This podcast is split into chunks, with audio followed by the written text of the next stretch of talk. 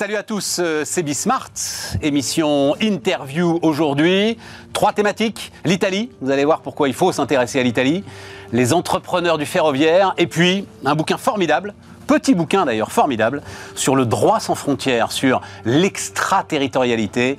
On va parler de la guerre économique américaine, mais vous allez voir que les choses sont en fait bien plus complexes que ça. C'est parti.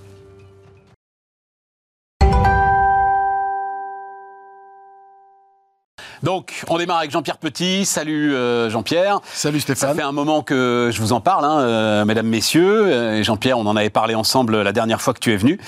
Et, et donc, l'Italie. Et pourquoi l'Italie? On, on, finira sans doute là-dessus, hein, mmh. parce que Giorgia Meloni, si elle y arrive, c'est peut-être une rampe de lancement supplémentaire pour Marine Le Pen. De quoi rassurer les vieux, notamment, par exemple, hein, qui sont quand même aujourd'hui ceux qui votent et qui n'ont pas envie de prendre des risques voilà, avec euh, une éventuelle élection de Marine Le Pen.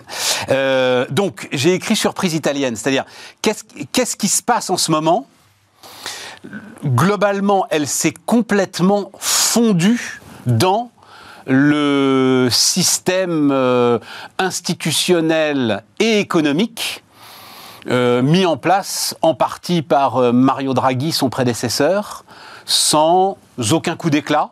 Mmh et sans aucune innovation euh, économique majeure. Qu'est-ce que tu, comment est-ce que tu démarres? Qu'est-ce que tu retiens? Qu'est-ce qui t'intéresse? Bah, D'ailleurs, moi, euh, quand elle a été élue en octobre dernier, il y avait beaucoup de craintes chez les investisseurs parce qu'on disait euh, elle est populiste, rien l'expression post-fasciste qui veut strictement rien dire, mais enfin bon, peu importe, c'est le truc usuel. Comme si on disait euh, Mélenchon post-trotskiste, je sais pas, on, va, pourrait dire post euh, plein de trucs. Enfin bon, bref, ça n'avait aucun non, sens. C'est factuel en ce sens qu'elle est effectivement héritière oui, mais... euh, du MSI, du parti fasciste, etc. Voilà. Et tout. Voilà. C'est comme euh, Marine Le Pen est héritière du Front National eh ben, de 72, parler, qui était, qui était historiquement un parti d'extrême droite. On va en parler.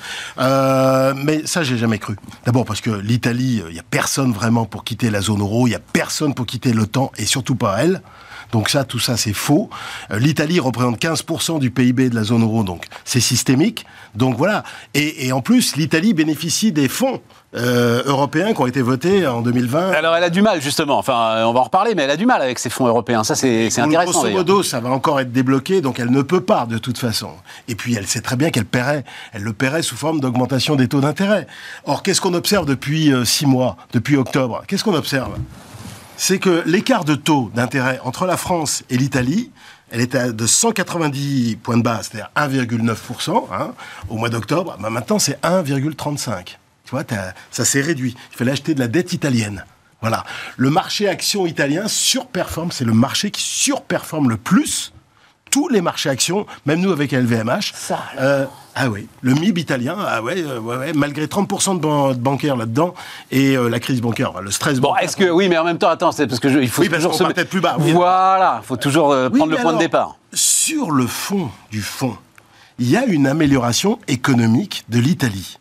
Quand tu regardes la performance, le PIB, le PIB, depuis 2020, mm. bah, le PIB italien rattrape le PIB, enfin progressivement, rattrape le PIB allemand et le PIB français. Prenons les chiffres de 2022. Quelle était la croissance en Italie? 3,6. Quelle était euh, 3,8 Quelle était la croissance en France? 2,5. 2,6 2,6. Oui, enfin bon. Et l'Allemagne 1,9. Donc l'Allemagne diminue, la France. On va mettre l'Allemagne à part parce que euh, l'Allemagne a été frappée de plein fouet alors, par sa crise énergétique. Euh, ouais, bah, avant, nous, on a été frappés par plein d'autres trucs euh, aussi, d'accord. Ok. Euh, L'Italie a souffert de la crise migratoire. Enfin, je veux dire, elle a, elle a eu des chocs aussi à, à, à gérer. Euh, la productivité. Alors voilà. La productivité italienne s'améliore depuis trois ans. Et donc la croissance la nôtre est en train de reculer. Voilà. Et la croissance potentielle, la croissance potentielle. Alors c'est un des rares pays occidentaux où tu vois une augmentation des estimations de croissance potentielle. Il faut dire qu'elle était tombée en négatif. Oui, mais là, voilà, c'est ça ah le oui, sujet. Si c'est du rattrapage, peut... bah non, pas peu importe. Bah non, mais l'Argentine, elle décline depuis un siècle et continue. Ouais, d'accord. Ah ben non, non, mais il n'y a pas de fatalité à remonter. Non, non, oui, ça, voilà. c'est faux. Hein, non, ouais, tu peux continuer à t'enfoncer. La France peut continuer à s'enfoncer. D'ailleurs, c'est mon, mon, point de vue. Tu sais très bien que je te dis que ah ben l'Argentine est l'avenir la, la, de la France. Ça fait je sais pas combien de temps que je te dis ça. Alors, 15 ans qu'on se parle, donc ça doit faire 15 ans que tu me le dis. 15 ans que je te le dis, et pour l'instant, on en prend bien le chemin. Donc voilà, il y a une véritable amélioration. Et sur le plan de la compétitivité structurelle, tu vois, bon, je vais pas rentrer trop dans les détails, mais il y a, y a un indice qui est très bon, qui est fabriqué par le MIT, c'est la complexité des produits. Ça te donne une idée des produits exportés. Ouais, ça te donne une idée du niveau de gamme. Bien sûr. Et ben le niveau de gamme relatif de l'Italie par rapport à la France progresse. Mm. Par exemple, la base industrielle, l'Italie c'est moins désindustrialisé que la France. Alors voilà, c'est, est-ce que c'est pas ça la clé d'ailleurs de tout ce que tu viens de décrire. C'est-à-dire augmentation de productivité, commerce extérieur qui est bien plus dynamique Bien, que le nôtre, voilà. et euh, gamme de produits qui ont Et- bien plus de valeur que les Et je nôtres. vais te choquer, mais meilleure gestion des, des finances publiques.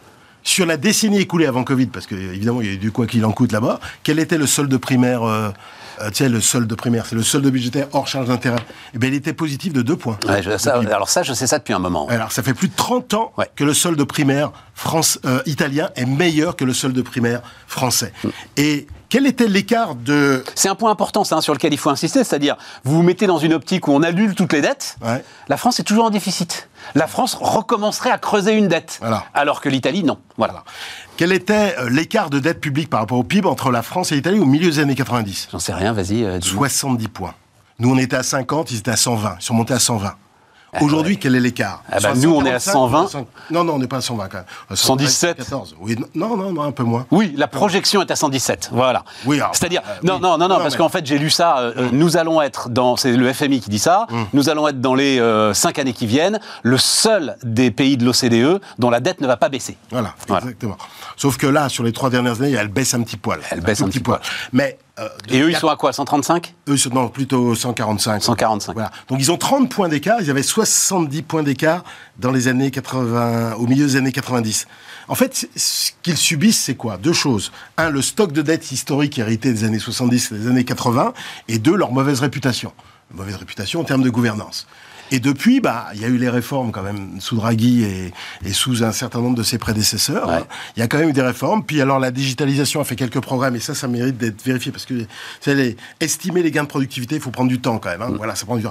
Mais il y a une amélioration. Il y a un re-rating en fait euh, italien par rapport à, à l'Europe. Euh, partant de là, il y a Giorgia Meloni. Alors Giorgia Meloni arrive, elle, elle rassemble la droite. Et d'ailleurs, elle réussit très bien. Son autorité est très forte sur la Ligue. Pourtant, il y a des types euh, là-dedans. La Ligue et Forza Italia. Il y a- T'as t'as Berlusconi, alors il est malade, mais euh, t'as Salvini, c'est Bien sûr. facile. hein. Bien sûr. Voilà. Et ben, autorité très forte. Contrairement à tout ce qu'on racontait, on dirait que ça allait péter, tout ça. Bah, pas du tout. Ça pète pas du tout. Élection régionale, bah, il gagne, en février. Euh, Cite-moi des, des coalitions actuelles en Europe ou dans le monde occidental qui gagnent les élections intermédiaires. Surtout, pas elle, elle gagne en plus en revenant sur une série, une partie de ses promesses, notamment sur euh, les baisses fiscales sur l'essence ou euh, sur d'autres baisses d'impôts. En plus, elle, gagne en plus avec ses handicaps. Voilà. Et, et en fait, elle se concentre sur le sujet principal de l'Italie aujourd'hui, qui est l'immigration. Ouais. Parce qu'il faut quand même pas l'oublier. Enfin, il y a- un truc qu'il faut qu'on ait tous en tête, parce qu'on en a des challenges à surmonter au cours des prochaines années, des prochaines décennies, mais il faudra jamais oublier le challenge migratoire. L'Afrique subsaharienne va doubler de population d'ici 2050. Alors, faut pas rêver. On a vu les événements en, Tunisie dernièrement. Il y a un vrai sujet. hein. En Afrique du Nord, enfin, il y a un sujet. Mais il y a un sujet in fine pour nous. Puis qui est en train de grossir en plus. et qui est en train de grossir. Donc, du point de vue de son électorat, du point de vue politique et même du point de vue de l'intérêt, euh, j'ai envie de dire, de l'Italie et de l'Europe, euh, elle met le paquet là-dessus. Et elle a raison, d'une certaine manière. Parce que s'il y a bien une déficience démocratique depuis au moins une vingtaine d'années euh, de la part de tous les États occidentaux, c'est sur le sujet migratoire. Surtout en Europe, où le sujet, en fait, n'est pas traité. Ouais, et tout ça, tu m'avais dit ça il y a, il y a plusieurs années. On les a laissés seuls, Ah, les voilà. Italiens. On les a, et j'avais pas eu conscience crever. de. Voilà, on les, on les a abandonnés en disant démerdez-vous. Et après, on a commencé à s'inquiéter de ce que. Pourquoi euh, j'ai cogné sur Angela Merkel? Rappelle-toi. Parce qu'en 2015, elle ouvre les, vannes. Et donc, tu as, l'instabilité en, Italie, avec la, victoire future de Salvini et, con- et consorts, mais tu as aussi l'instabilité en Angleterre. N'oubliez jamais que la campagne du Brexit, aidée probablement par les Russes, hein, mais enfin, peu importe. La campagne du Brexit, c'est pas du tout euh, focalisé sur l'accord excellent qu'avait obtenu David Cameron auprès de l'Union européenne. C'est focalisé sur le sur le sur les Ouais, mais sur l'immigration, Ah bah sur l'immigration, sur l'immigration de l'Europe centrale et de l'Europe de l'Est, euh, non non non non non non. À l'époque, c'était l'immigration qui venait du d'Afghanistan et du Moyen-Orient et d'Afrique. Ouais. Ah bah parce que c'était la vague migratoire de 2015. Ouais. Ne, l'oublie pas. Et ça n'avait rien à voir avec la choucroute, peu importe. Bon, revenons sur, Non, non, euh, sur Georgia. Brexit, c'est Merkel, enfin c'est l'Europe qui est responsable de, de ce truc-là. Et donc là, Mélanie, elle a réussi à rassembler la droite là-dessus. Voilà. Parce que la droite est majoritaire en France. Mais tu veux peut-être pas que je parle de la situation en France Si, si, si, on va y aller sur la situation en France, mais on a encore deux minutes. Non, non, parce que moi, ce qui m'avait frappé en plus, c'est que le, ce sujet migratoire, donc, elle, elle l'affronte sans provocation. C'est-à-dire, alors que Salvini y avait été vraiment un coup de provocation incroyable, elle l'affronte sans provocation. Je lisais. Alors évidemment, c'est des trucs qui sont des trucs euh, euh qui sont pas bien, qu'il faut pas faire. Mais la façon dont les bateaux sont déroutés, mais ont quand même le droit d'accoster. Mais alors ils accostent plein nord, ce qui fait que ça leur coûte plus cher. Oui, voilà. Enfin, le fait sans trop choquer. Exactement, sans provocation. elle est très habile là-dessus. Moi, je la trouve beaucoup plus habile que ce que je, je, je, pensais même d'elle auparavant. Salvini était assez maladroit. Faut bien reconnaître. Il était provocateur.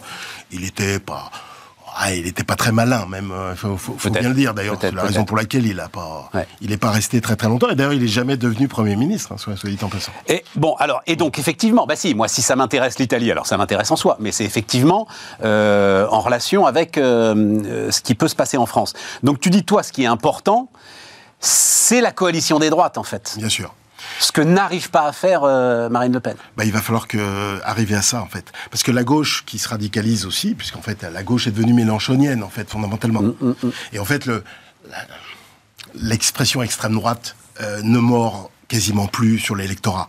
L'extrême droite, c'est l'excommunication. Mm. Hein, depuis 1945, c'est le pétainisme, c'est le nazisme, c'est le fascisme. Ça, ça, ça marche plus, ou ça marche quasiment plus. Enfin, sauf pour la gauche. Mais de toute façon, ils vont jamais voter pour elle, donc c'est pas le sujet. Donc ça ne marche plus. D'ailleurs, c'est pas une formation extrémiste, hein, le Rassemblement national. Où est-ce qu'on a vu que c'était ni du, alors du, du point de vue d'ailleurs Sauf que son problème, c'est que son problème à, Marine Le Pen, c'est que Ciotti et ses amis là jamais ils voudront. Euh, à mon avis, ils n'ont pas le choix. Si tu donnes alternative pour Ciotti ou la droite, si tu donnes alternative Mélenchon ou Le Pen, ou équivalent Mélenchon et Le Pen, il n'y a pas photo. Il n'y a pas photo. Non, non, sans doute. le, mais, le socle de la droite profonde. Qu'est-ce qui ferait que, tout, qu'est-ce qui ferait que tout à coup là, ils acceptent ce qu'ils refusent? Bah, et, comme Marine Le Pen en plus, elle est pas. T'as pas l'impression qu'elle soit très demandeuse de cette alliance avec euh, les LR C'est, politique parce que les LR sont décrédibilisés par leur, euh, leur histoire. Hein. Tous les septennats ou les quinquennats qui sont renouvelés, fondamentalement, c'est une politique centriste faut bien le dire, Sarkozy euh, ou Chirac, c'était des centristes, ça n'a jamais été des gens de, clairement de droite, surtout sur, les, sur le plan euh, euh, régalien, sur le plan de la morale ou sur plein de... Bien sûr, bien voilà. Donc elle, elle a, à mon avis, et Zemmour, c'est Zemmour lui a rendu énormément de services parce que le mistigris du, de l'extrémisme est passé chez Zemmour. Il a comme et en plus il était très maladroit, c'est pour ça qu'il est passé de 15 à 7 et c'est elle qui a empoché les, les, trucs. ça c'est clair. Mais si tu regardes l'ensemble de la droite profonde en France, tu regardes Le Pen, Zemmour et Dupont-Aignan, en gros, tu es à 32 ou 33% Enfin, je veux dire, c'est énorme. La droite profonde. Oui, mais ça, on le sait depuis longtemps, euh, oui, mais, Jean-Pierre. Non, oui, mais l'histoire, c'est l'histoire. Non, parce que tous les jours aujourd'hui, euh, tu as des mecs qui manifestent avec la faucille et le marteau. Tu as vaguement l'impression que la, France va rentrer dans un modèle cubain ou nord-coréen. En fait, ces gens-là sont présents dans, dans, les médias, dans les syndicats, dans les universités, chez les gauchistes habituels. Mais en fait, ils sont archi minoritaires. C'est ça. Oui, oui, non, mais bien sûr, bien sûr, bien sûr. Et, d'ailleurs, l'ensemble des formations de gauche n'a fait que 26% aux élections législatives. la NUP, la NUP. C'est pour ça qu'on parle de Giorgia Meloni euh, aujourd'hui, et c'est pour ça qu'on parle de, Marine Le Pen. Mais cette, ce que tu expliques très bien, c'est-à-dire cette union des droites qu'elle arrive à faire, avec en plus un affaiblissement. Bah, là aussi, chez nous aussi, il y a quand même un affaiblissement des leaders historiques. Enfin, il y en a ah plus. il n'y a, plus. plus rien. Il n'y a plus rien. Il n'y a plus rien. Il y a une occasion à saisir, et t'as pas l'impression qu'elle soit dans le mindset euh, de la saisir, alors que euh, Zemmour l'était totalement. Voilà. Euh, oui, c'est même le grand reproche finalement que Zemmour fait à Marine Le Pen. Ouais, mais je pense que ça va se faire. Je pense que ça va se faire, c'est la loi de l'histoire. Sinon, tu as l'alternative, puisque tu as une radicalisation de la gauche, donc euh, le, sujet, c'est celui-là. Tu as un pôle central, un pôle de gauche, d'extrême gauche, non, non, mais bien et un pôle de droite. Voilà, donc euh, les, choses euh, sont binaires d'une certaine manière. L'exemple italien, j'ai pas l'impression qu'ils en parlent beaucoup, moi d'ailleurs. Ils ont hein. tort. ils ont tort. Ils sont pas bons, hein, d'ailleurs. Hein. Ils devraient. D'ailleurs, ils sont pas. Je crois que le numéro 2 du Rassemblement national, c'est Bardella, je crois. Il a été à, Rome, il a été reçu par un sous-fifre. Enfin, je veux dire, ça les intéresse pas le, Rassemblement national qui. Alors, ils sont pas dans les rues, mais enfin, ils, soutiennent quand même la gauche dans la. Ça les intéresse pas, ça, si tu veux. Ça les intéresse pas. Donc ils ont un discours un petit peu ambigu. Un mot, parce que... Euh, euh Faut jamais oublier qu'une partie de la droite est, populaire. L'effondrement démographique en Italie, quand même l'effondrement est démographique en France, hein, je suis désolé de t'avoir... Et il est comparable? euh, bah, Si tu regardes la courbe, euh, bah, non, il n'est pas comparable, parce que tu as quand même le stock, dans le vieillissement, enfin, tu as, une part de, de, de seniors plus important euh, en Italie, mais la tendance sur les trois dernières années, si je me souviens bien, bah, tu as un rapprochement.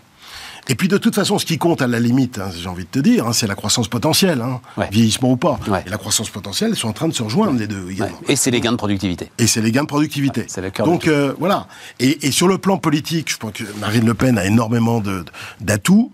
Pour l'emporter en 2027. Elle n'a jamais été au pouvoir. Euh, voilà, donc. Euh, Mais il faut qu'elle réussisse cette alchimie qu'elle est en train de réussir. et puis même, si tu veux, même quand, quand on lui reprochait d'augmenter le déficit public, tu, tu parles aujourd'hui, ça marche plus. on est dans le quoi qu'il en coûte depuis trois ans permanent. Enfin, je veux dire, voilà, tous les. Puis l'extrême droite, c'est ce que je disais, c'est pas une formation d'extrême droite.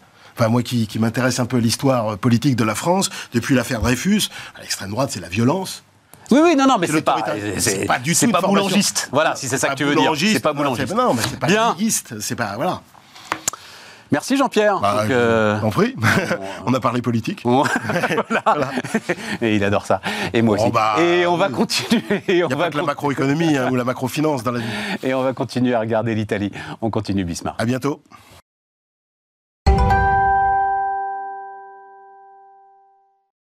Et donc, on démarre avec Alain Gétraud. Salut Alain. Bonjour Stéphane. Donc c'est alors euh, en fait d'ailleurs je vais rendre euh, à César ce qui lui appartient. C'était un papier des Échos à la fin janvier qui alors qui s'appuyait sur ce qu'on va raconter, c'est-à-dire la signature d'un accord avec le, constructeur de trains espagnol qui s'appelle Talgo. et donc, mais vous allez me raconter un peu tout ça, mais qui faisait le point sur finalement un certain nombre d'entrepreneurs. Vous êtes une demi-douzaine là à vous dire, est-ce que, euh, quand je faisais dans le sommaire le parallèle avec les compagnies aériennes, euh, vous ne voulez faire rien d'autre que de créer une compagnie ferroviaire aujourd'hui, c'est ça, euh, Alain, le truc? Alors tout à fait, Stéphane, votre analogie, votre analogie pardon, est bonne entre le monde de l'aérien et le monde du ferroviaire. Le monde du ferroviaire s'ouvre bien sûr après le monde de l'aérien, mais finalement on retrouve des similitudes il y avait des opérateurs, des opérateurs macro, des opérateurs européens, des opérateurs historiques. Le marché s'est ouvert euh, de par l'évolution euh, des textes et de la législation, et donc ça laisse de nouvelles opportunités entrepreneuriales pour offrir de nouveaux Il y a un moment qu'il est ouvert le marché? Alors euh, sur le fret, oui, mais sur le... Ah, sur le transport de voyageurs, c'est récent? Sur, le transport de voyageurs et en particulier sur la grande vitesse, finalement c'est assez récent, hein, décembre 2020 hein, dans les textes. Ah ouais Donc, euh, désolé, on n'a pas pu être là. Ah ouais, non mais voilà, parce que en fait, c'est le, c'est là où j'avais du mal à percuter. Ah, c'est simplement un frein réglementaire et vous êtes les premiers à profiter euh, d'une ultime euh, libéralisation. Exactement, le quatrième paquet ferroviaire. Hein, quatrième paquet ferroviaire européen. Voilà, qui permet cette ouverture du marché sur ce qu'on appelle l'open access, le service librement organisé pour des trains privés sur le marché voyageurs et sur le marché de la grande vitesse. Et c'est vrai que jusqu'à présent, quand on parlait de, de concurrence, finalement, on avait d'un côté la Deutsche Bahn, de l'autre côté euh, Trenitalia, euh, c'est Renfe, les, les chemins de fer espagnols, mais c'était les compagnies nationales. Et on voyait pas, en fait, enfin, moi, j'avais pas dans mon mindset l'idée d'entrepreneurs privés qui se lancent là-dessus.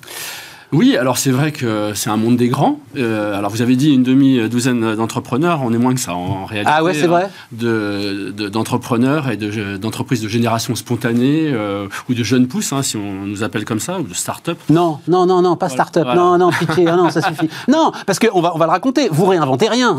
votre sujet, c'est pas de créer le train de l'an 2050. Non, c'est de faire rouler des trains à des endroits où ils roulent pas.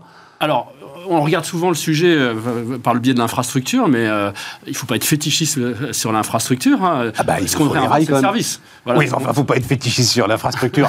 à la différence des compagnies aériennes, il vous faut des rails. Alors, il nous faut des rails, mais l'infrastructure existe, et euh, je vous en dirai peut-être un peu plus euh, juste après. Euh, effectivement, il faut de l'infrastructure, mais elle existe. la France est plutôt bien équipée en infrastructure ferroviaire. Il y a un bon réseau qui est assez dense, et puis on est particulièrement bien doté en infrastructure ferroviaire grande vitesse. et puis il y a des territoires qui sont encore mieux dotés que d'autres, et donc c'est là-dessus qu'on peut être habile et offrir une nouvelle offre de services, une nouvelle gamme de services. Combien il faut pour On va parler d'ailleurs du financement et de la façon dont vous voulez aujourd'hui que enfin, les particuliers deviennent actionnaires de, euh, de votre entreprise, de Le Train, Comment est-ce que, enfin, dire, ça coûte combien? Donc, 10 rames de train euh, que vous avez acheté, donc grande vitesse, hein, effectivement, je ne l'ai pas encore dit, vous en parlez. 10 rames de train que vous avez euh, acheté à Talgo, euh, livraison début 2025. Combien ça coûte? Alors, c'est des assets lourds, hein, c'est des montants importants. Bah ouais. compare avec le monde de l'aérien. on achète une dizaine de rames, c'est un montant supérieur à 300 millions d'euros d'investissement sur de l'asset. Ah, je voyais pas ça comme ça. ah oui, c'est un gros Boeing. C'est un gros Boeing, et puis en plus, quand vous achetez les trains, il faut quand même acheter des stocks de, de pièces de rechange Ouais. pour tenir euh, les premiers tours de roue. Donc, euh, vous achetez un volume d'investissement voilà, qui est Mais c'est ça votre contrat avec, avec Talgo d'ailleurs. Hein. Vous achetez pas seulement les 10 rames, vous achetez euh, l'entretien, enfin l'idée d'une maintenance sur, sur le long terme. Oui, exactement. Quand vous signez un contrat avec votre constructeur, c'est pas uniquement un, un contrat de prestation, c'est un partenariat. Vous, vous allez être dans une relation durable. Il y a l'acquisition des rames, d'une première partie de flotte, et puis il y a sa maintenance. En général, on contracte pour une trentaine d'années avec des clauses de révision. C'est dingue. 10 rames, c'est- ça fait quoi? 10 rames, c'est 10 wagons? Alors, euh, non, 10 rames, c'est 10 trains complets. 10 trains complets, combien de wagons? Euh, Une douzaine, 11-12 wagons. Les, les trains Talgo sont un peu plus courts que euh, le, le- le matériel d'autres constructeurs, Avec les locomotives? Avec les locomotives. Grande vitesse. Grande vitesse, voilà. Une rame est un monolithe, hein, on peut en assembler deux, l'une derrière l'autre, et composer ce qu'on appelle des unités mixtes. Et, vous allez faire rouler ça. Euh, donc l'idée, c'est 5 lignes grande vitesse. hein, c'est ça le projet. Dans le Grand Ouest, Bretagne, Pays de Loire, Oui, Centre-Val de Loire, Centre-Val de Loire. Nouvelle-Aquitaine. Ouais. Alors, euh, finalement, euh, dire deux mots sur le concept. Euh, nous, on vient sur un marché qui est complémentaire à celui de l'opérateur historique, à celui de la SNCF. Ouais.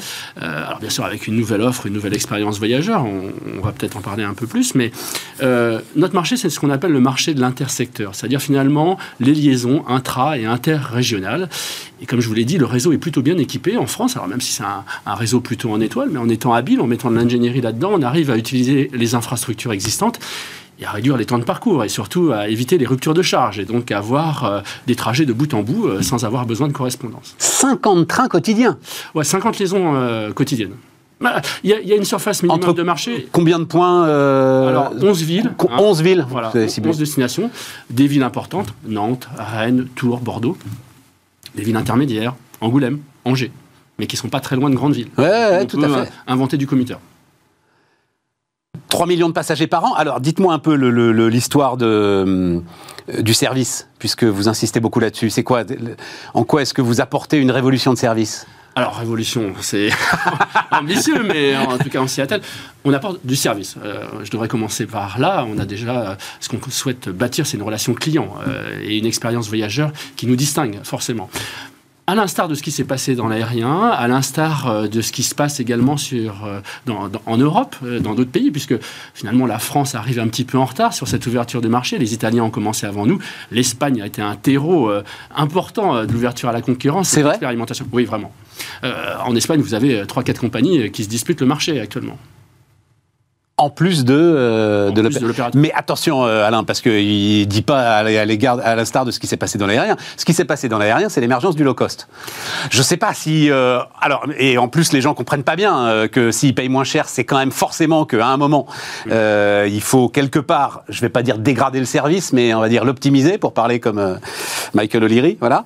Euh, mais en tout cas, dans le ressenti que peuvent avoir les voyageurs, je suis pas sûr qu'ils soient absolument ravis de la qualité de service du low cost. Voilà. Je suis pas complètement euh, d'accord avec vous. On retient surtout l'offre low cost parce que Ouais. c'est elle qui a pris une dimension importante dans euh, l'évolution et, et l'aérien, mais finalement il s'est fait jour d'autres compagnies un peu plus spécialisées sur certaines liaisons. Ah, c'est voire- vrai. Voire plutôt du haut de gamme. Oui, c'est vrai. Ah oui, oui, c'est vrai, c'est vrai. Quelques-unes. du Golfe, par Ouais, exemple. ouais. Mais, euh, Ah oui, mais celle-là, non, les compagnies du Golfe, c'est pas des compagnies d'entrepreneurs. ah, elles, sont, elles sont multi-sponsorisées par des États qui en font euh, des avantages concurrentiels économiques. Tout à Pour- fait. Moi- voilà. non, non, non, non. Moi, je vous parle de service. Alors, nous, on n'est pas dans le low cost. Je préfère le dire. Ça ne veut pas dire qu'il n'y a pas de la place pour des acteurs low cost. Il y en a. La preuve, Wigo est un acteur euh, low cost. SNCF. Oui, mais ça aurait pu être un acteur privé. Et puis d'ailleurs, euh, SNCF sera peut-être concurrencé sur ce marché du low cost. euh, D'accord, d'accord, d'accord, d'accord. D'ailleurs, la SNCF, je fais remarquer, ne se prive pas, au travers de Wigo, d'aller concurrencer euh, son homologue espagnol, la Renfe, qui elle-même a dû créer un acteur low cost pour venir en frontal sur ce D'accord, marché du low cost. d'accord, d'accord. Nous, notre positionnement, c'est pas celui-là. C'est une offre de service euh, plutôt euh, bien positionnée en termes de qualité de service, mais avec les prix euh, les plus performants possibles. Nous, on joue sur la fréquence, c'est un paramètre important dans notre offre de service, et les temps de parcours, sans rupture de charge. Voilà. Et puis, bien sûr, des services complémentaires. Alors, je ne vais pas tout dévoiler aujourd'hui, parce qu'il faudra regarder un peu pour le teasing, mais on embarque du vélo, par exemple.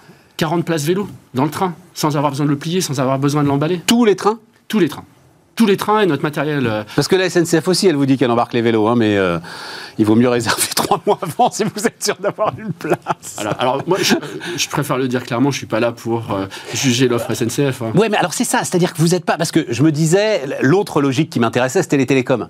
Mm. Et où finalement, l'ouverture à la concurrence, Orange avait de tels coûts de structure, de tels frais de personnel, c'était tellement lourd que ça a été simplissime de, mm. de défoncer Orange. Voilà, on va le dire comme ça, jusqu'à ce qu'ils se rétablissent et qu'ils euh, qui réagissent. Et la SNCF, je pense que c'est un peu la même chose. C'est-à-dire qu'elle elle souffre endémiquement de coûts de structure qui sont colossaux, mais euh, c'est pas là-dessus que vous allez vous battre. Vous n'allez pas, pas vous battre sur les tarifs contre la SNCF. Alors, ce qui doit être assez simple, je pense, quand même. Alors, c'est pas si simple que ça, quand même, parce que ce qu'il faut retenir, c'est contrairement au modèle de l'aérien, nos charges d'infrastructure sont très élevées. Nos charges d'infrastructure, c'est-à-dire la redevance de circulation sur le réseau, plus le toucher de quai en gare, etc., c'est environ 60% de notre structure de coût. 60 à 70%. Ah, d'accord. Ah, oui. Dans l'aérien, c'est 7 à 13%. Donc, ah, ouais. Finalement, le, modèle est complètement différent. Mais on va quand même se battre là-dessus. Et euh, là encore, euh, nous, c'est beaucoup plus facile. On réécrit l'histoire à partir de zéro. La SNCF, elle opère un service, elle vit avec son histoire. Donc forcément, on se bat aussi sur là où on peut se battre, c'est-à-dire sur nos coûts de structure et sur la performance de notre appareil de production. 300 millions d'euros, vous les avez? Oui. Ouais, ah oui, vous les avez Oui, bien sûr. Donc ça veut dire qu'il y a de gros investisseurs qui euh, marchent avec vous et qui euh, décident de, de tenter ce pari.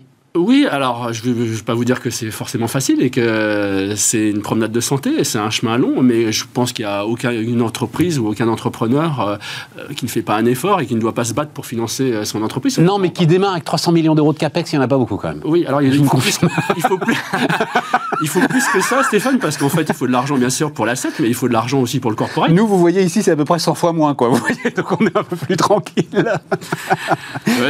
alors il faut de l'argent sur l'asset, c'est ce que je veux dire, il faut aussi de l'argent sur le corporate. Bien sûr. bien sûr, il, faut de l'ingénierie, il faut euh, bâtir un programme commercial, industriel, il faut former, il faut recruter, euh, il faut structurer une entreprise. Donc, euh, il faut aussi quelques millions sur, euh, sur le corporate. Et il y a le personnel disponible, les, les conducteurs de train aujourd'hui, il y en a qui euh, sont disponibles pour euh, venir bosser avec vous? Alors, il y en aurait, et on a énormément de demandes. D'ailleurs, on a énormément de demandes sur tous les métiers. Hein. Ah ouais? Énormément de candidatures spontanées, et je peux que m'en féliciter. Ça veut dire que l'entreprise est attractive. Ça, ça veut alors? Ça veut dire que ça fait sens.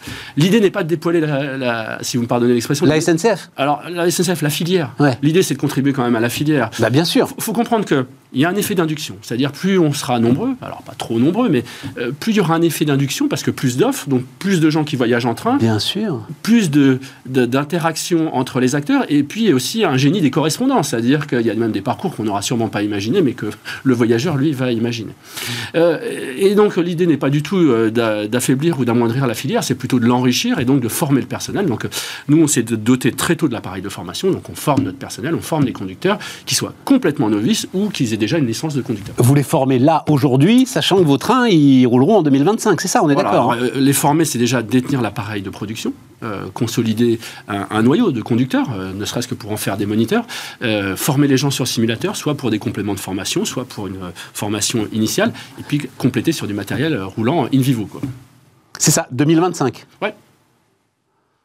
Alors 2025 avec du matériel neuf, vous m'avez pas posé la question. Bah si. Mais dans, Parce que vous achetez 10 RAM, heureusement que vous les achetez pas d'occasion. C'était une hypothèse. Ah ouais, bah oui, oui, oui, oui. En le disant d'ailleurs, j'y ai pensé. C'était une hypothèse et ça reste intelligent. Ça aurait été intelligent pour euh, arriver plus vite sur le marché ou pour compléter euh, le matériel euh, neuf. Vous avez parlé de refit sur d'autres sujets, je vous ai entendu sur la filière hydrogène. Du refit dans le monde du ferroviaire, ça peut être intelligent. donc c'est des sujets qu'on a travaillé. Bon, l'acquisition euh, peut être un peu longue, un peu lourde, un peu compliquée. Euh, confier son destin uniquement à du matériel d'occasion, on a préféré accélérer notre processus euh, d'acquisition de matériel. Oui, oui, et puis il y a un sujet de crédibilité. Enfin, forcément, il va y avoir. Forcément, enfin, c'est nouveau, quoi. Voilà. Donc, je trouve l'aventure incroyable. Je vous le dis très franchement, c'est pour ça que vous êtes là. Et, euh, et c'est sûr que ceux qui vont monter dans le train, je pense que les, vos premiers clients, ça va largement les rassurer que, de voir que c'est du matériel neuf. Quoi, enfin, oui, alors du matériel neuf. Euh, même si le train est euh, extrêmement sûr comme moyen de transport. Tout, tout à fait. Et puis on, serait passé par des phases industrielles de régénération, bien sûr, aménagement bien sûr, des, des, espaces. Mais effectivement, un matériel neuf, il est fiable, il va durer longtemps. Et puis il y a une expérience voyageur qui a été construite, qui a été bâtie pour un programme, pour une offre spécifique. Eh bien, écoutez, c'est formidable tout ça. Merci. Et, et hum, par rapport à vos petits concurrents, enfin vos petits concurrents, par rapport à ceux qui se lancent euh, en même temps que vous, il y a, même s'il se fait pas, euh, enfin, vous n'êtes pas mis autour d'une table pour euh, vous partager la carte de France, mais euh, c'est dans des régions différentes finalement que euh, les initiatives se lancent ou cette région-là, Grand Ouest, comme vous le dites, qui est effectivement une région de forte attractivité, beaucoup de déplacements, etc., est, est particulièrement intéressante pour vous? Alors, effectivement, c'est pas le hasard si on a démarré dans le Grand Ouest. Pour revenir aux, aux autres projets, aux autres initiatives, elles sont moins sur des segments géographiques différents que plutôt sur des modèles ou sur des offres dif différentes. Par exemple, il peut y avoir des offres qui sont plus liées à du commuteur, il peut y avoir des offres qui ne sont pas du tout grande vitesse et qui sont plus sur du service librement organisé, de l'open access, mais ouais. plus sur une dimension régionale. C'est ça, exactement. D'équilibre du territoire, enfin, ouais. qui pourrait être assimilé à des trains d'équilibre du territoire. Euh, sur la grande vitesse, j'ai envie de vous dire, nos principales concurrents, c'est plutôt les majors euh, du marché en ouais. Europe, hein, c'est-à-dire euh, Trenitalia France, euh, la Renfe, mais eux aussi, ils débutent. Enfin, ils arrivent à peine sur le marché. Si vous avez suivi l'aventure Trenitalia, ils ont mis longtemps à pénétrer le marché. Et puis Renfe a annoncé un début de service en France, mais enfin, euh, les trains n'ont pas commencé à circuler aujourd'hui. Donc c'est une compétition, c'est une course. Euh, J'ai envie de vous dire, euh, forcément, quand on est petit et qu'on vient de naître, c'est complexe. On n'a pas la même assise qu'un grand groupe, mais enfin, ça doit ni démotiver l'intention et ça nous rend pas moins bon ou forcément moins performant ah. pour pénétrer le marché. Je pense même le contraire, si vous voulez. Donc... Nous aussi. ça fait 20 ans que je pense le contraire. Ouais. Ce qui est important. Un mot, Alain Ouais, oui. encore un mot Non, non, je, je, je, vous en prie. Tu disais ce qui est important Voilà, ce qui est important, c'est qu'il y a des initiatives, et ça, ça fait, c'est intéressant parce que ça fait évoluer, bien sûr, les offres potentielles. Ensuite, c'est des temps qui sont longs et surtout une énergie et de l'investissement lourd. Donc, je pense qu'il faut distinguer euh, les projets qui sont encore en intention et puis euh, ceux qui se consolident au travers ouais, d'assets et d'investissements. Ah, oui, oui. ah, bah oui. Euh, parce que forcément, les calendriers ne sont pas tout à fait. Ah bah ça c'est clair. Moi, si vous êtes là, c'est la commande de dirham de train. Là, c'est voilà. On, on est sur du lourd. 300 millions. Merci Alain. Merci Stéphane. À bientôt. À bientôt. Hein, on verra comment tout ça, comment tout ça se passe. Et donc, euh, on parle d'hydrogène.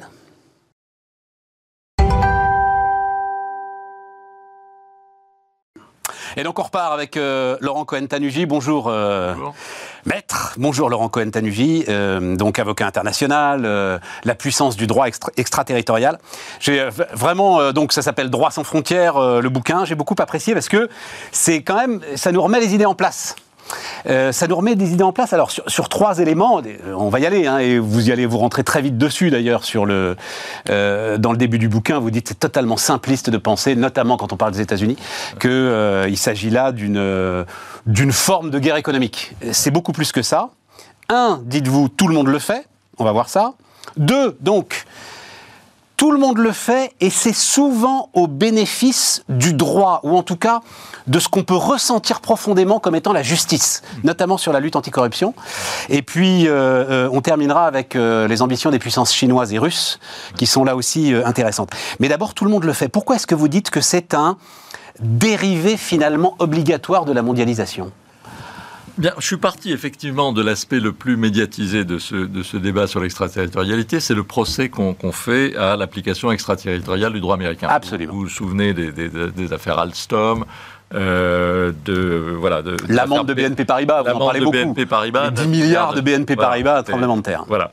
Et donc euh, on part de, on, on, ne parle en général que de ça. Et euh, alors en disant c'est une violation du droit international, c'est une de, de, comment de, de l'escroquerie. Enfin, il y, a, il y, a des mots qui sont très très durs. Alors première chose, c'est que je me suis penché sur le droit international et en fait on s'aperçoit que même si le droit international, depuis son invention au XVIIe siècle, est fondé sur le principe de territorialité, c'est-à-dire que chaque État est euh, souverain sur son territoire, mais pas sur celui des autres, en réalité, le droit international permet euh, l'extraterritorialité dans certaines limites. Il y a un arrêt, un fameux arrêt euh, Lotus euh, de 1927, déjà fait presque un, siècle, qui prévoit que on peut il n'y a pas de compétence d'exécution, c'est-à-dire on ne peut pas arrêter quelqu'un sur le territoire d'un autre État. Par contre, on peut prendre des, lois, enfin faire des lois ou même des décisions de justice qui ont un effet extraterritorial. Donc ça n'est pas euh, ça n'est pas quelque chose qui est contraire au droit international. Ce qu'on constate aujourd'hui, par contre, c'est qu'avec la mondialisation, il y a une expansion de l'application extraterritoriale des lois nationales. Pourquoi? Parce que ben, dans une économie mondialisée, dans un univers euh, de plus en plus numérisé, qui ne connaît pas les frontières, euh, pour avoir une efficacité, les lois doivent avoir une, extension extraterritoriale. Alors, on va revenir sur l'Amérique, mais vous le dites, mais l'Europe le fait. L'Europe le fait même assez massivement, finalement.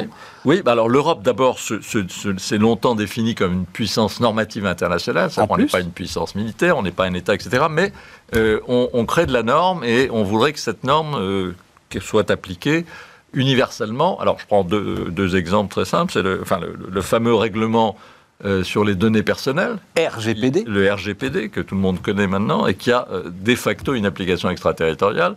Et on a même des sanctions contre, contre Google, contre Meta, etc., pour violation du RGPD. Voilà. Euh, de même, dans le domaine, des, dans le domaine de la régulation des plateformes numériques, là aussi, l'Europe souhaite euh, pouvoir. Euh, Digital Service Act, Digital, Market, Act, etc. Tout à fait. Dans le domaine de l'environnement, etc. Alors, quelle est la différence avec les États-Unis? C'est que les États-Unis, eux, ont une espèce de, une force de frappe. parce que c'est une puissance et puis que c'est un État intégré, ils ont un département de la justice, ils ont un, un OFAC, ils ont un certain nombre d'agences euh, qui ont euh, la possibilité de, sanctionner ces lois d'application extraterritoriale, tandis que l'Europe n'a pas encore. Il y a un parquet euh, européen qui est assez récent et qui ne concerne que les fraudes au système communautaire mais euh, il n'y a pas cette force de frappe. C'est ça la différence. Il n'y a pas cette force de frappe, et vous l'expliquez bien. C'est lié aux règles d'unanimité et aux atermoiements finalement de la construction européenne. Oui, c'est-à-dire qu'on n'est pas encore un État, euh, enfin, euh, ça, n'est pas un État, il n'y a pas encore d'intégration politique suffisante, mais à mon avis, ça va, ça va venir. Mais, euh, comme vous le dites, il y a quand même bel et bien des amendes, des amendes sur des entreprises américaines, donc il y a bel et bien une, ah une portée extraterritoriale. Voilà. Il y a même eu une, une, affaire, parce que le, premier domaine dans lequel j'aurais peut-être dû le citer avant, c'est le droit de la concurrence. Ouais. C'est-à-dire que le droit de la concurrence européen est d'application extraterritoriale. Il y a même eu une décision, en, il y en a une plus récente, mais en 2001, dans lequel euh, une, une, fusion entre un projet de fusion entre entre Honeywell et GE qui avait été autorisé aux États-Unis a été interdit par la Commission européenne pour des raisons antitrust. Voilà, donc deux entreprises américaines euh, qui ne peuvent pas finalement fusionner parce que ça a un effet sur le marché européen. Alors justement, dites-moi un mot de cette théorie des effets, qui est un peu à la base de la réflexion euh, là-dessus de l'Union européenne. Oui, c'est-à-dire que lorsque il y a, euh, enfin en, matière de droit de la concurrence, notamment lorsqu'il y a une, entente ou une, opération de concentration entre deux entreprises étrangères, si cette euh, concentration ou cette entente a un effet sur le marché unique européen, eh bien ça suffit à donner compétence à la Commission européenne. Voilà. Et donc cette théorie des effets est une des, euh, une des, théories de l'application extraterritoriale qui sous-tend l'application. Et sachant que, alors vous l'avez dit d'un mot, mais je pense que c'est important, il faut y revenir, parce que les téléspectateurs vont se dire, ok, on sanctionne Google, mais parce que Google travaille en Europe, mais euh, ça c'est la base. Même les Américains ne viennent pas chercher en Europe euh, des, des gens qu'ils auraient condamnés. Enfin, c'est bien pour l'activité sur leur territoire, où on va y revenir en lien avec le dollar, que euh, ces entreprises sont euh, sanctionnées. Voilà. Alors, en lien avec le dollar, là aussi, il y, a souvent un malentendu, parce que par exemple, sur l'affaire BNP Paribas, on a beaucoup dit, en fait, c'est parce qu'on on a utilisé le dollar, et donc utilisons l'euro, où il y a eu ce système là de, de, de, paiement. Mais en fait, c'est pas, c'est pas, le, c'est pas le sujet. Parce que si. Euh, non, non, parce que BNP Paribas a une licence bancaire américaine, une activité aux États-Unis.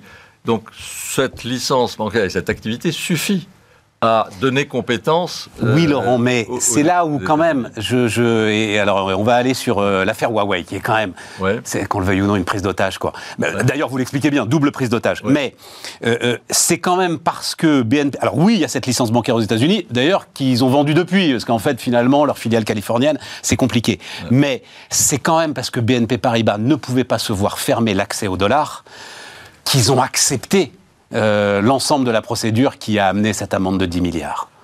Alors, La puissance du dollar sur. oui, non, non, c'est pas une le dollar, banque c'est comme c'est- BNP non, Paribas. c'est le marché, c'est l'accès au marché américain. Ah, c'est plus que ça, non. C'est les règlements internationaux. Si vous avez plus, si vous avez plus le droit. Non, non, mais c'est sûr. Oui, voilà. Bien entendu. Mais ce que je veux dire, c'est que juridiquement, euh, ça n'est pas. Si, si- si l'euro avait été utilisé, Je comprends. Ça n'aurait- pas changé grand-chose. Je comprends. Ce que je veux dire. Juridiquement, ça ne fonde pas la sanction. Voilà. En revanche, si, et, Pratiquement. et alors on, on va y aller là-dessus Oui. parce que c'est très important, si BNP Paribas accepte de rentrer dans une transaction avec le département de la justice, c'est bien parce qu'ils n'ont pas le choix et qu'ils ne peuvent pas se voir fermer l'accès au dollar. Alors, le problème, des problèmes, c'est que toutes les entreprises, françaises ou autres d'ailleurs, euh, euh, font des transactions. En fait, elles, elles- elles ne vont pas au procès. Et en réalité, on s'aperçoit que c'est un, c'est un, ça, ça pose problème parce que du coup, les juridictions américaines, les tribunaux n'ont jamais très rarement l'occasion de se prononcer sur les interprétations que font les procureurs américains. C'est seulement lorsqu'il y a des personnes physiques qui sont, euh, qui sont inculpées, et moi j'ai eu le, le cas, puisque j'ai représenté une, une personne physique qui a été inculpée aux États-Unis,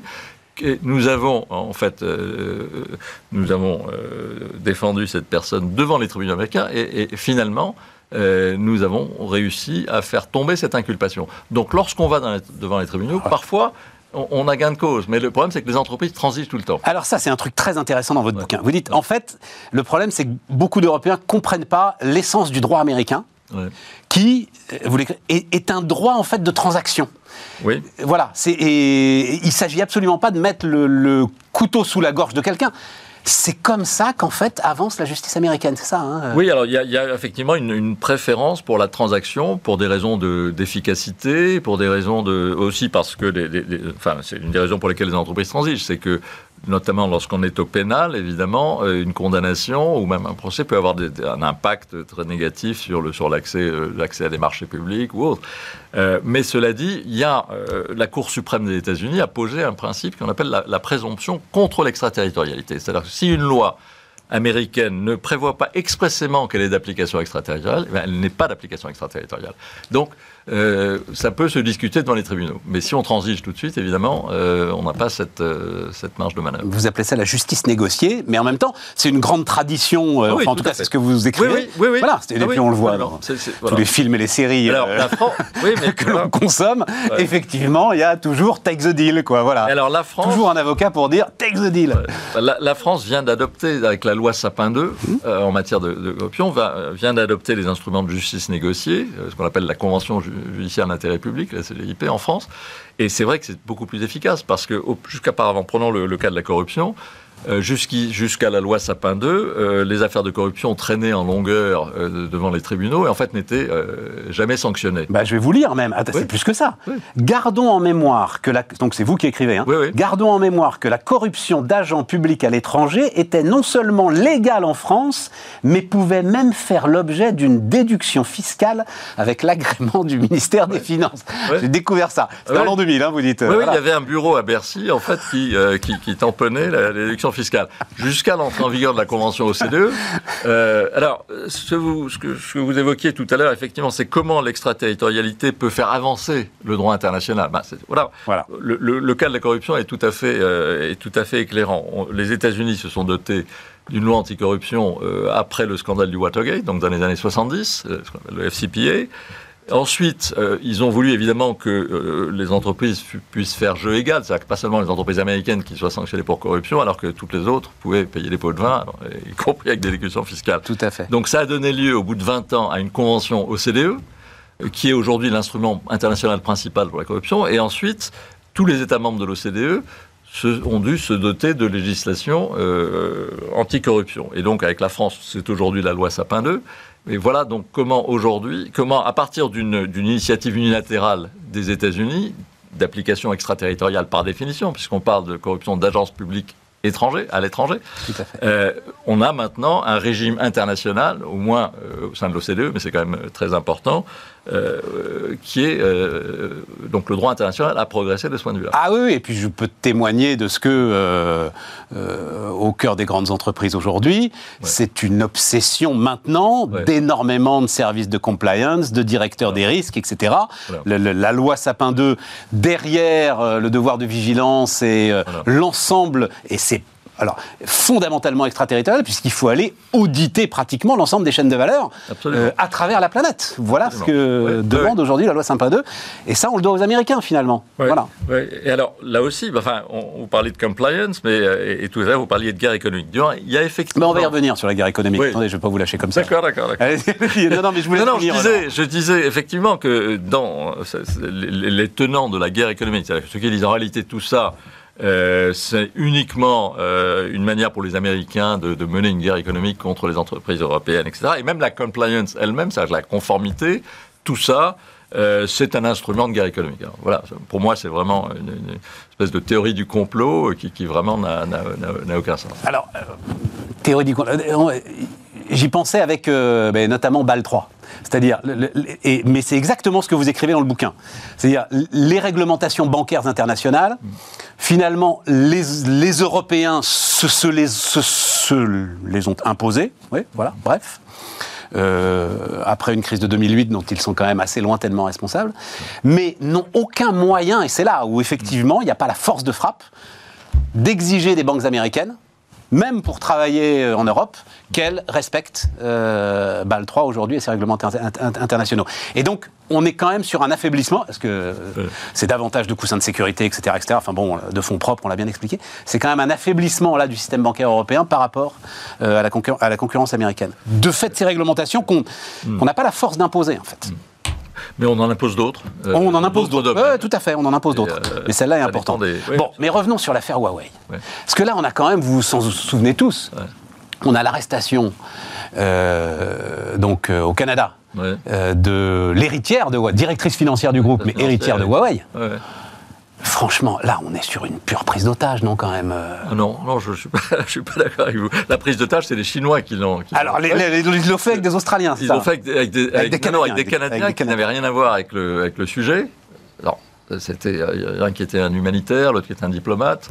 Euh, on les a mis en prison. La, la- la- la dame en question, elle était dans une, une maison de luxe à Vancouver, mais elle a été, elle a été euh, inculpée euh, pour euh, une violation des, des- des- des sanctions. Oui, oui, crois. voilà, c'est ça, ouais, Euh, ouais. Donc c'était une inculpation judiciaire. Elle était ensuite. Mais oui, mais c'est la directrice financière, enfin, c'est... Oui, mais alors ça veut dire quoi? On n'arrête pas les, les directeurs financiers s'ils s'ils sont. euh, Bah non, on n'arrête pas les directeurs financiers, c'est la personne morale qui l'entreprise. Enfin, vraiment, je parle sous Ah le contrôle. Ah C'est- l'entreprise qui se rend responsable de ces sanctions. Donc elle, en tant que directrice financière, sans doute, elle a une, une part de responsabilité. Mais enfin, ça vous semble parfaitement légitime, ça? Ah ben, je veux dire, il y, a- une responsabilité euh, morale des personnes morales, et encore, elle n'est pas reconnue dans, beaucoup de pays, mais, aussi des personnes physiques. Et l'une des tendances aux États-Unis, mais également en Europe aujourd'hui, c'est de rechercher la responsabilité des personnes physiques, Ouais. au-delà des personnes morales. Parce qu'on dit les personnes morales, c'est très simple, elles font un gros chèque Ouais. et c'est terminé. Ouais. Euh, et donc, euh, alors je dis pas que c'est, et ça, ça- ça peut donner lieu à des abus, mais dans ce cas-là, dans ce cas-là, enfin, je, je pense que le terme de prise d'otage est, est excessif. Euh, personne n'est inculpé. Alors, ce qui est, ce qui est un peu euh, là où il y a eu, euh, enfin, le, le département de la justice finalement a, a- a- cédé, enfin, a- et a libéré cette, euh, cette, cette personne. Il y a eu, enfin, c'est devenu quelque chose de, de diplomatique puisqu'il y avait ces deux malheureux Canadiens Bien qui étaient sûr. en prison. euh, en... Alors, ça, ça nous amène à euh, Est-ce qu'on on évoquait la Chine, la Russie, etc. Attends, ouais, on va y aller après. va y aller, parce que, euh, ok, donc là-dessus, on, on conteste le. Je Oui. vous entends contester le l'idée de prise d'otage. Oui. J'ai quand même l'impression que là, on, on va dire l'affaire Huawei d'une manière générale. Oui. Et d'ailleurs, on, peut en reparler aussi avec la façon dont Trump décide finalement de sanctionner l'Iran euh, après la rupture, de, enfin décide de rompre les négociations euh, euh, sur le traité nucléaire et de sanctionner l'Iran. J'ai quand même l'impression que là, on n'est pas dans euh, la Non, même là- dimension qu'avec BNP Paribas, qu'avec Ah oui, non, non, absolument. est c'est de la politique étrangère. Ouais, voilà. C'est du Trump. C'est voilà. Non, non, c'est différent. Alors là où euh, ça se rejoint, c'est que les sanctions, euh, ce qu'on appelle les sanctions secondaires, sont d'application extraterritoriale. C'est-à-dire que là, véritablement, euh, on dit aux entreprises étrangères, finalement, si vous commercez avec l'Iran, bah, vous ne pourrez pas continuer à faire euh, des affaires aux États-Unis. Donc là, on n'est pas. c'est- un, choix. Alors vous direz que c'est pas c'est pas un vrai choix parce que personne ne va choisir de, de se couper du marché américain. Donc c'est un. Mais, mais on n'est pas dans le dans la coercition juridique. Là, c'est-à-dire que vous êtes tout à fait libre euh, de décider de, de- de commercer avec l'Iran et pas avec les États-Unis. Mais donc. D'accord. Mais- que, alors, non, mais juste euh, témoignage Ouais, personnel, il se trouve que, enfin, euh, tout le monde le sait. peu- euh, alors, Renault d'ailleurs et PSA avaient des activités importantes en Iran. Il se trouve que quand le, le, le- alors, le thème est mal choisi, mais j'en trouve pas d'autre, Lucas de Trump est tombé. Je me souviens très très bien. Je pense que le- c'était le, patron de la marque Citroën à l'époque qui dit, mais on n'a même plus eu le droit d'envoyer ne serait-ce qu'un mail pour dire à nos gens en Iran désolé, c'est fini, j'espère qu'on se retrouvera bientôt. Donc en tout cas, le- la façon dont les entreprises, elles, ont pris le truc, Oui. Alors ça, c'est ce c'est ce qu'on appelle l'over compliance. Voilà. C'est-à-dire la surconformité, c'est-à-dire qu'on est on est passé d'un extrême à l'autre. voilà. de BNP Paribas qui avait été averti à plusieurs reprises, par, euh, notamment par le, le Trésor américain, etc., et qui a passé outre, à aujourd'hui, un Américain ne peut pratiquement plus ouvrir un compte bancaire en France. On, est passé d'un extrême à l'autre. Et ça, je crois que c'est un, problème. Sur la question des sanctions, ce qui est intéressant, c'est que depuis la, guerre en Ukraine, depuis l'invasion russe de l'Ukraine, euh, l'Union européenne s'est dotée euh, du même arsenal de sanctions euh, contre, contre la Russie que les États-Unis, et donc comprend aujourd'hui la logique des sanctions secondaires. C'est-à-dire que si on permet à un État tiers de, de contourner les sanctions, Ouais. euh, ça n'a plus aucune efficacité. Ouais, et donc on est aujourd'hui à peu près Aligné. il y, a- il y a une convergence. De même qu'il y a eu une convergence dans le passé en droit de la concurrence. Au début, dans les années 60-70, euh, les Américains étaient euh, attaqués pour, en raison de, de- de leurs actions en matière de concurrence contre les entreprises européennes. Aujourd'hui, on a une totale convergence entre euh, l'Union européenne et les États-Unis dans, ce- dans ce domaine-là.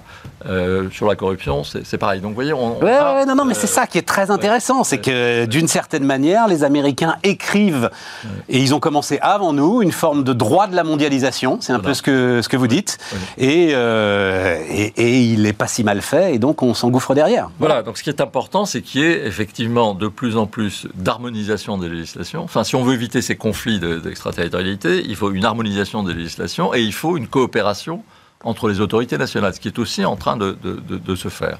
Donc, de mon point de vue, c'est- très positif. On a parlé du dollar. Le, le- sur le Cloud Act, là aussi, vous dites qu'on on délire un peu euh, en Europe autour de cette histoire. Ça aussi, hein, c'est un truc qui est très présent dans la tête des. Oui, il y, a- il y a un peu de. Voilà, je pense que. Alors, c'est sûr que les- on a vu encore récemment les, les- les Américains euh, espionnent partout. Enfin, d'ailleurs, la plupart des pays le font avec plus ou moins de, de- de succès et de force. Bah oui. Ah, mais oui.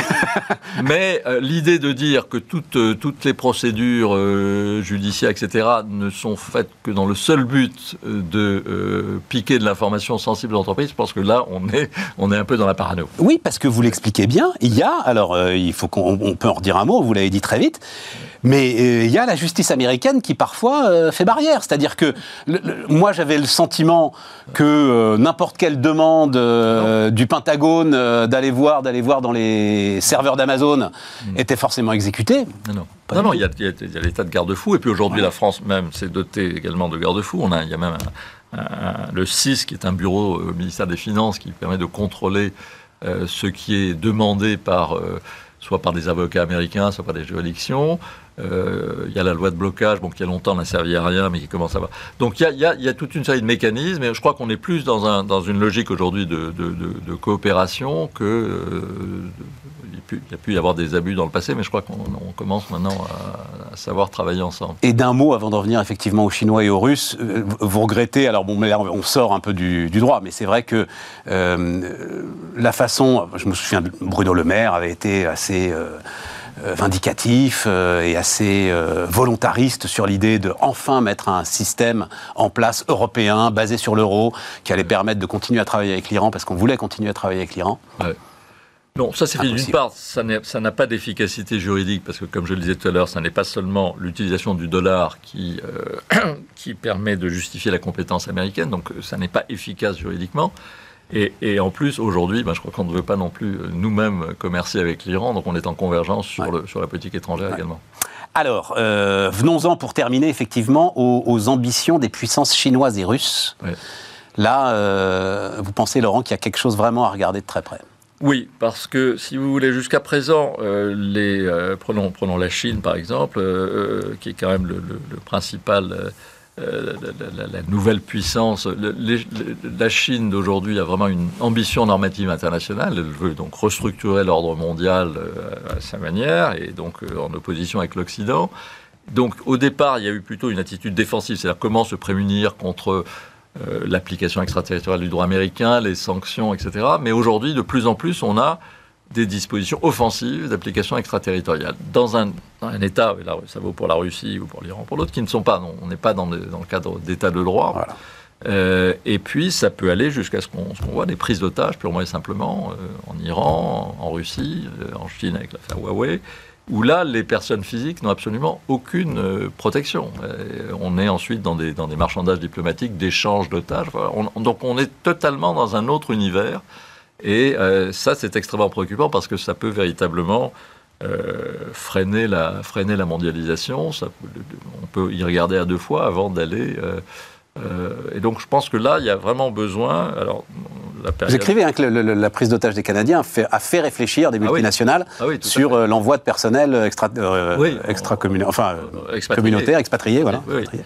Donc, euh, c'est un. Et donc, il faut absolument pas confondre les conflits qu'il peut y avoir entre euh, pays occidentaux sur l'application extraterritoriale territoriale de leurs droits avec ce phénomène qui est véritablement. On sort, j'appelle ça le, le Far West, en fait. On, on passe de l'état de droit au Far West. Et ça, c'est extrêmement, euh, extrêmement préoccupant. Vous appelez ça, je recherche, oui, lawfare, c'est ça lawfare L'offert, oui, c'est l'utilisation euh, guerrière du droit. Voilà. Euh, alors, donc, pour moi, par exemple, l'anticorruption n'est pas du tout de la guerre économique. Par contre, voilà, prendre à partir du moment où vous avez des, des États qui ne sont qui sont des États autoritaires, dans lequel le droit en fait est un pur instrument de l'arbitraire. En réalité, il y a quelque chose qui est écrit sur le papier, où on, on vous l'applique, et puis vous êtes euh, jugé sommairement. Bah, prenez le journaliste du Wall Street Journal aujourd'hui. Tout à fait. Euh, voilà, donc là, euh, c'est extrêmement, c'est extrêmement dangereux.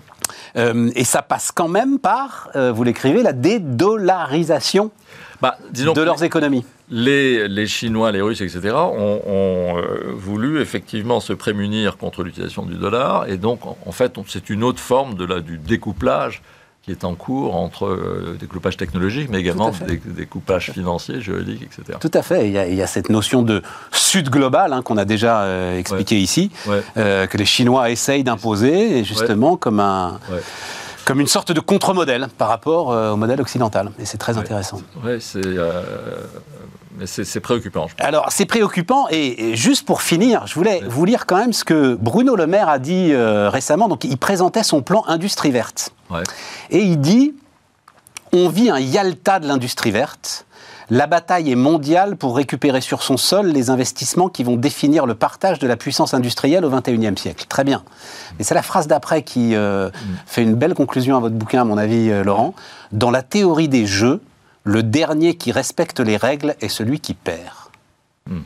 Il a l'air de dire tous les coups sont permis et de plus en plus, tous les coups vont être permis. Est-ce que vous.